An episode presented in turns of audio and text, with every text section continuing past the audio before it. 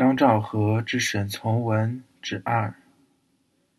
从文二哥，只在于一句话的差别，情形就全不同了。三四个月来，我从不这个时候起来，从不不梳头、不洗脸就拿起笔来写信的。只是一个人躺到床上，想到那位火车载着愈走愈远的一个，在暗淡的灯光下，红色毛毯中露出一个白白的脸。为了那张仿佛很近、实在又极远的白脸，一时无法把捉得到，心里空虚的很。因此。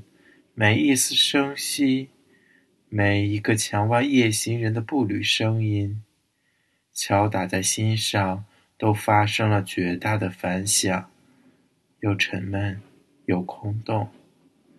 因此，我就起来了。我计算着，今晚到汉口，明天到长沙，自明天起。我应该加倍担着心，一直到得到你平安到家的信息为止。听你们说起这条道路之难行，不下于难于上青天的蜀道。有时想起来，又悔不应敦促你上路了。倘若当真路途中遇到什么困难，吃多少苦，受好些罪。那罪过，二哥，全数由我来承担吧。但只想想，你一到家，一家人为你兴奋着，暮年的病母能为你开怀一笑，古老城池的沉静空气也一定为你活泼起来。这么样，几乎往返受二十六个日子的辛苦，也仍然是值得的。再说，再说这边的两只眼睛，一颗心，在如何一种焦急与期待中，把白日同黑夜送走。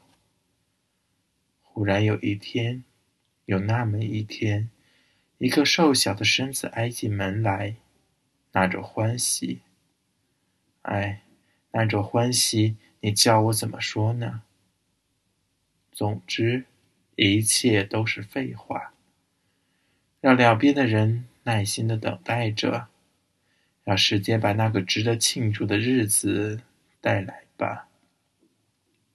现在，现在要轮到你来告诉我一些到家后的情形了。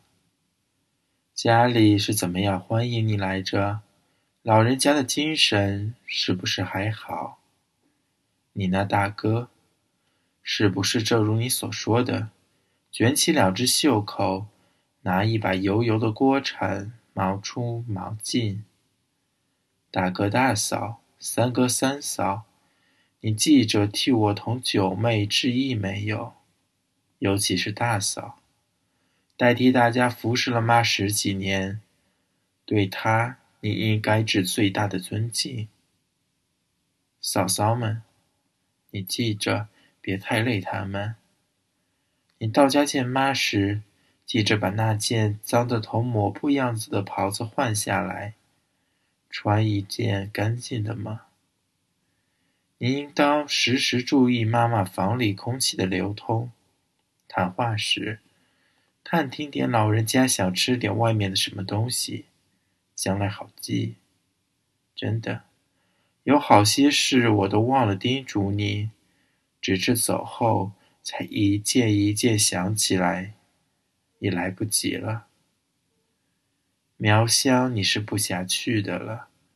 听说你那个橙子，要不了一会儿，能可以走遍。你是不是也看过一道？一切与十五年前有什么不同？三三九日清晨。